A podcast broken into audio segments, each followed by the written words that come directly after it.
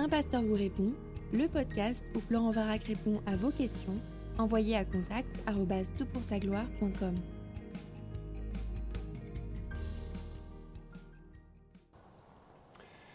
La question de ce podcast est la suivante. Bonjour pasteur, je m'appelle blablabla, je suis de la République du Congo à Lumbumbashi. Je suis né dans une famille catholique et j'ai été éduqué dans les écoles catholiques. Très jeune déjà, je nourrissais le rêve de devenir prêtre. Mais Dieu merci, ce n'était pas dans le plan de Dieu pour moi. Aujourd'hui, je suis marié et père d'une fille de trois mois.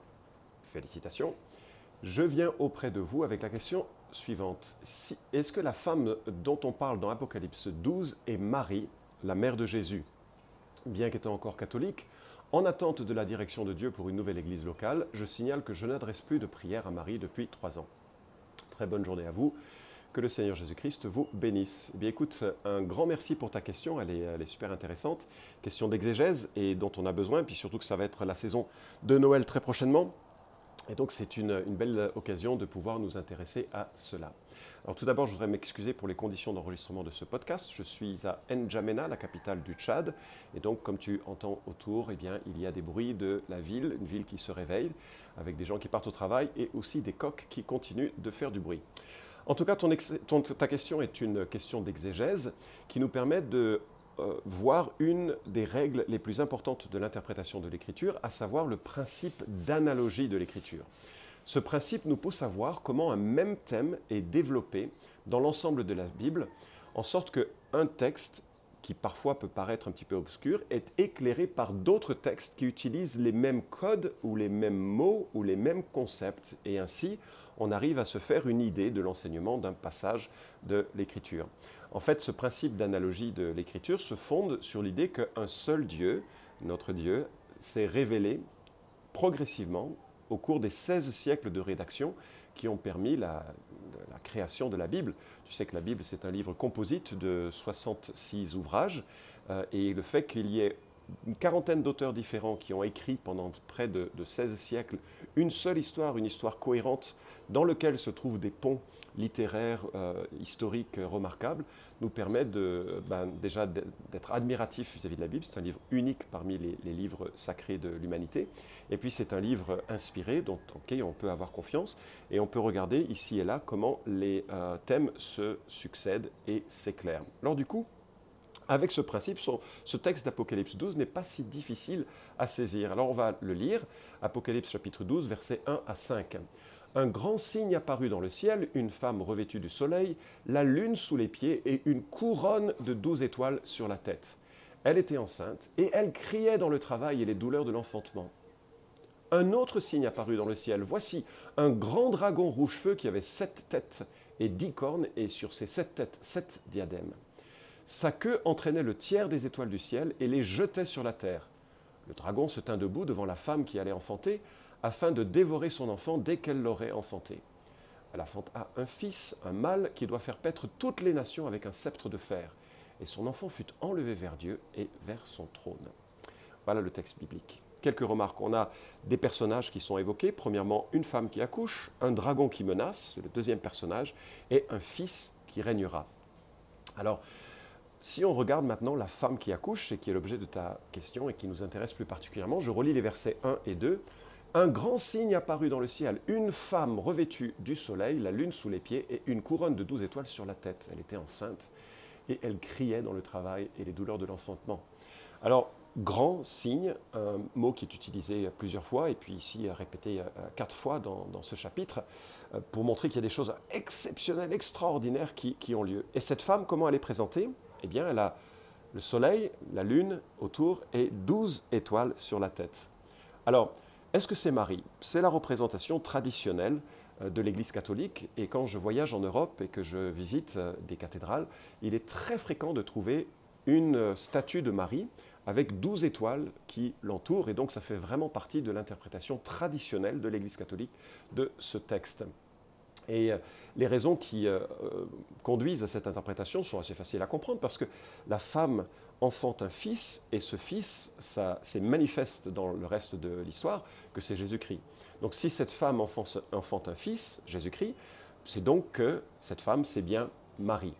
Alors ça ne peut pas être Marie en fait. et je vais t'expliquer pourquoi.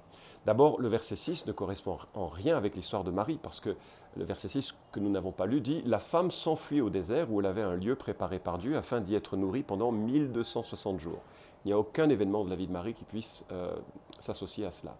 Deuxièmement, la gloire mariale enseignée et projetée par l'architecture catholique est très éloignée de ce que la Bible enseigne sur euh, le culte où Jésus est mis en avant. D'ailleurs, un Timothée 2 nous rappelle que, mais ça c'est une autre question, mais on l'a déjà abordé hein, par rapport à la prière aux morts, et la prière à Marie en fait partie. Euh, il n'y a qu'un seul intermédiaire entre Dieu et les hommes, c'est Jésus-Christ, homme, le Fils de Dieu incarné. Et puis, la présence de la lune et du soleil est incompréhensible s'il s'agit de Marie, alors que c'est un, euh, un, signe au sein du texte qui nous permet de comprendre et d'identifier précisément qui est cette femme. Alors, pour la petite histoire, il faut bien réaliser que le drapeau européen d'Apocalypse chapitre 12 pardon, que le drapeau européen s'inspire d'Apocalypse chapitre 12. Tu sais, c'est 12 étoiles euh, jaunes sur un fond bleu. Euh, et c'est euh, celui qui a remporté le concours du drapeau européen dit s'être inspiré de cette imagerie. Donc tu vois qu'elle a, a enfanté bien des considérations, celle de Marie, celle de l'Europe. Alors, qui est cette femme?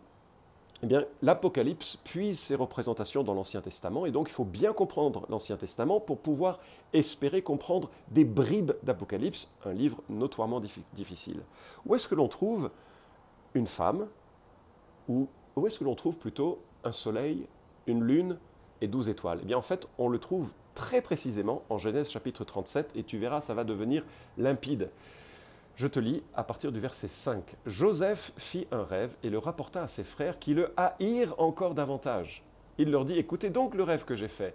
Nous nous trouvions au milieu des champs, lier des gerbes, et voilà que ma gerbe se dressa et se tint debout, et que vos gerbes l'entourèrent et se prosternèrent devant elle. Ses frères lui dirent, Est-ce que tu prétends régner sur nous? À moins que tu ne prétendes être notre maître. Et ils le haïrent encore davantage à cause de ses rêves et à cause de ses paroles il fit encore un autre rêve qu'il raconta à ses frères, et il dit, Voici que j'ai fait encore un rêve. Le soleil, la lune et onze étoiles se prosternaient devant moi. Il le raconta à son père et ses frères, son père le gronda et lui dit, Que signifie ce rêve que tu as fait? Prétends-tu que nous, nous viendrons, ta mère, tes frères et moi, nous prosterner en terre devant toi Ses frères éprouvèrent de la jalousie à son égard, mais son père garda le souvenir de cet incident. J'espère que tu as vu le lien, n'est-ce pas? C'est difficile de louper l'interprétation de ce soleil, de, cette lune et de ces étoiles. Il s'agit des parents de Joseph, le soleil et la lune, et des onze frères de Joseph, les douze fils de Jacob, qui donneront les douze tribus d'Israël. Cette femme qui accouche, c'est Israël, la nation qui enfante le Messie. C'est le peuple juif qui donne naissance à l'espérance des nations, conformément aux prophéties nombreuses qui annoncent par avance, par anticipation, la venue du Messie. Et d'ailleurs, euh, on parlera un petit peu de ça à la fin de ce podcast, ce n'est pas le point central, mais c'est époustouflant la manière dont Dieu a révélé par avance comment le Messie viendrait. Euh, il y a plus de 60 prophéties explicites, il y en a 300 allusions dans l'Ancien Testament, mais il y en a 60 qui sont explicites et immanquables et qui concernent la venue de un Messie qui viendrait et qui s'accomplit parfaitement en Jésus-Christ. Et là, nous avons donc cette information euh, très, très précise qu'emprunte euh, l'auteur de l'Apocalypse, Jean, pour dire, voilà, une femme qui a la lune, le soleil et douze étoiles, enfante un Messie, mais c'est le peuple d'Israël, c'est les douze tribus d'Israël, ça ne peut pas être Marie. Regardons un petit peu plus euh, l'histoire, comment elle se développe. Deuxième personnage de l'Apocalypse 12, il y a un dragon qui menace.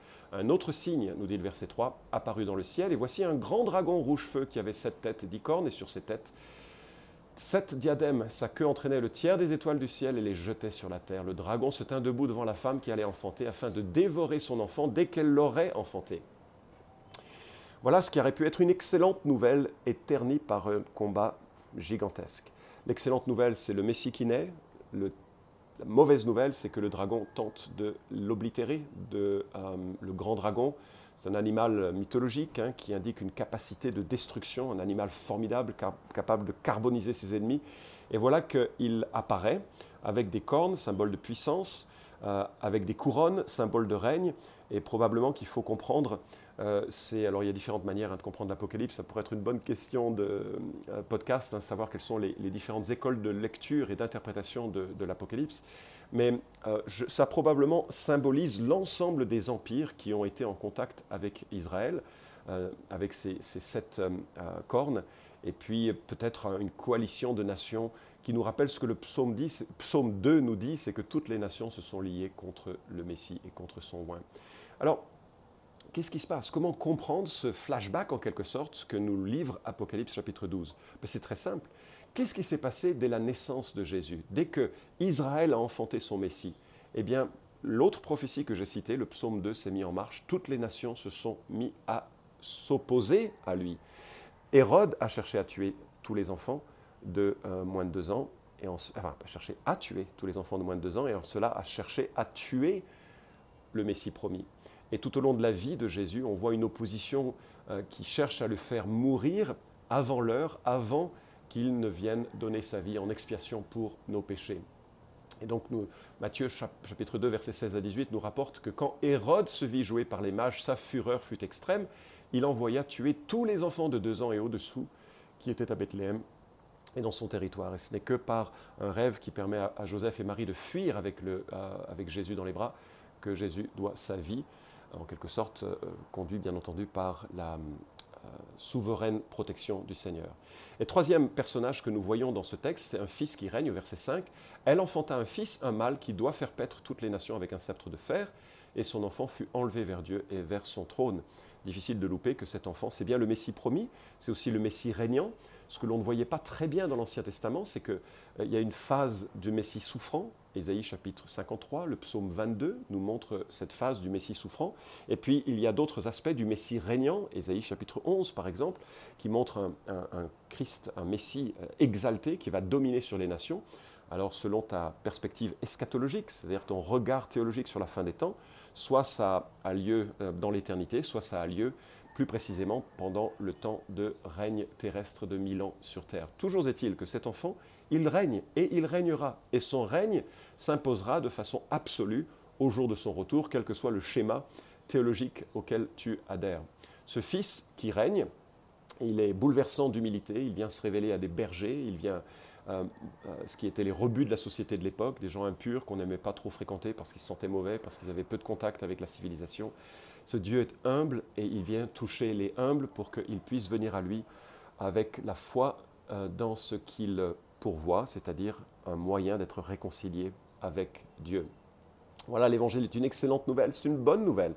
La bonne nouvelle, c'est que Dieu est venu sur terre. Il est né d'une femme, il est né d'un peuple et d'une promesse. Une promesse qui date de Genèse chapitre 3, verset 15, dès que l'homme et la femme ont tombé en quittant euh, le cadre que Dieu leur avait donné. Dieu avait promis que de la femme naîtrait euh, une descendance qui écraserait le malin, le serpent, dont il est question par euh, les traits du, dragon. Eh bien, cette promesse se met en marche progressivement. Dieu fait la promesse que ce sera un fils d'Abraham, que ce sera un fils de David, et le voilà qui naît, mais que le diable cherche à le tuer pour éviter le secours qu'il vient offrir à son peuple et à tous ceux qui placeraient leur confiance en lui. C'est une, guerre sanglante en quelque sorte, un combat ultime, euh, cosmique qui a lieu et, qui euh, conduit à ce que ce Fils soit crucifié, pas simplement par les mains des Juifs, mais aussi par les mains des Romains. Et en fait, ce sont toutes les nations véritablement qui se sont opposées au Messie pour éviter euh, qu'il ne, par rejet, qu'il ne vienne régner sur nous. Ça, c'est la dimension humaine. On ne veut pas que Dieu règne sur nous. Mais voilà, en le crucifiant, les hommes ont pensé qu'ils réalisaient leur, euh, euh, leur, propre dessein, mais Dieu avait justement comme dessein d'utiliser la crucifixion comme le moyen de réconciliation. Il a porté nos péchés à la croix, et il nous permet d'être réconciliés avec lui. Il est mort et ressuscité, il est monté au trône, devant le trône. Si cette question te trouble, tu peux regarder, il y a plusieurs podcasts sur la question de la divinité de Jésus, sur la Trinité, et tu pourras voir combien c'est une, notion qui est importante dans la Bible. Il a accompli l'expiation, le Fils donc est exalté, il revient, il retrouve la gloire qui était sienne, nous dit euh, Philippiens chapitre 2. Et euh, la suite du texte nous montre que la guerre prendra fin un jour. Et ça, c'est la bonne nouvelle. Euh, qui, euh, euh, nous attend, c'est qu'un jour Christ reviendra, quand on prie le Notre Père, que ton règne vienne. Nous pensons à ce moment où Jésus va établir son règne parmi les humains, juger ceux qui se sont opposés à lui, et puis conduire dans le lieu qu'il prépare depuis maintenant près de 2000 ans ceux et celles qui ont placé leur confiance en lui. Alors, pour revenir à ta question, j'espère que c'est clair maintenant que Marie n'est pas la femme aux douze étoiles. Ce n'est pas elle qui est décrite ou annoncée ou visée dans le texte d'Apocalypse 12. C'est plutôt Israël, le peuple qui enfante le Messie, et que Marie est un instrument exceptionnel, euh, inhabituel, remarquable dans, le, plan de salut de, Dieu, mais elle n'est pas au centre de ce salut comme une sorte de déesse ou comme une sorte de euh, co-rédemptrice, ainsi que la, un certain nombre de personnes voudraient, le, voudraient la voir. Et même Jésus a, dû tempérer l'enthousiasme des gens qui cherchaient à exalter sa mère et je te lis par exemple ce que Luc nous rapporte, Luc 11, 27 à 28. Tandis que Jésus parlait ainsi, une femme éleva la voix du milieu de la foule et lui dit Heureux le sein qui t'a porté et les mamelles qui t'ont allaité. Voilà une mère, une mère juive qui dit Ah là là, cette femme, elle a un fils exceptionnel, comme toute euh, maman en fait souhaiterait pour, euh, pour son enfant. Mais Jésus est très explicite. Mais il répondit Heureux plutôt ceux qui écoute la parole de Dieu et qui la garde. Le focus, l'attention, l'orientation est déviée de la personne de Marie. Marie est une instrumente, c'est une servante euh, de l'Éternel. C'est d'ailleurs comme ça qu'elle se présente dans le Magnificat. Et elle, est, elle, confesse que Dieu est son sauveur et donc elle est aussi pécheresse comme, comme nous. Et elle n'est pas le centre de la vie spirituelle, elle l'est encore moins le, euh, le dépositaire de grâce qu'elle donnerait. Elle est au bénéfice de la grâce euh, de Dieu, une grâce exceptionnelle. Pourquoi c'est important? Bien, c'est important parce qu'on est sauvé par la foi seule en Jésus-Christ seul. C'est-à-dire qu'on est sauvé en comprenant que celui qui vient nous libérer de nos péchés, ce n'est pas euh, une religion, ce n'est pas une, un être humain, des rituels ou une église ou un prêtre ou je ne sais quoi. C'est Jésus qui vient réparer nos cœurs brisés par le pardon de nos péchés en mourant sur la croix pour nos péchés. Et donc, euh, ce, que, ce que Dieu attend de nous, c'est que nous exprimions notre foi et notre confiance en lui seul. Le problème de considérer Marie comme cette femme euh, d'Apocalypse 12, ou bien de considérer Marie comme celle qui nous donne une grâce quelconque, c'est que notre attention et notre foi est au mieux divisé entre Jésus et Marie, ou au pire déplacé. Et nous avons confiance dans la fausse personne susceptible de nous apporter son réconfort et son secours. Dieu seul est capable de nous sauver, Dieu seul est capable de nous réparer en Jésus-Christ. Il n'y a sur, le nom, sur la terre aucun autre nom par lequel nous puissions être sauvés. Si ce n'est Jésus, c'est ce que le livre de la Bible nous rapporte. Et donc c'est là le problème de considérer ou d'exalter Marie, c'est que soudainement on a confiance en un être créé par euh, Dieu et non pas en Dieu lui-même. Et que petit à petit, notre confiance, elle est double. Et en cela, elle est en train de dire à Jésus, ben, ta mort sur la croix n'est pas suffisante pour moi. J'ai besoin de quelque chose de plus pour être réconcilié avec Dieu. C'est pourquoi ta question, elle est importante. Et c'est aussi euh, important quand Dieu a pris le temps de se révéler en nous, à nous en nous laissant la Bible. C'est important de la comprendre correctement afin de pouvoir vivre le type de vie chrétienne et euh, que Dieu voudrait que nous ayons. Vous pouvez suivre cette chronique hebdomadaire Un pasteur vous répond sur SoundCloud, iTunes et Stitcher. Retrouvez les questions déjà traitées sur toutpoursagloire.com. Si vous aimez ce podcast, merci de le partager sur les réseaux sociaux et de laisser une note sur iTunes. À la semaine prochaine!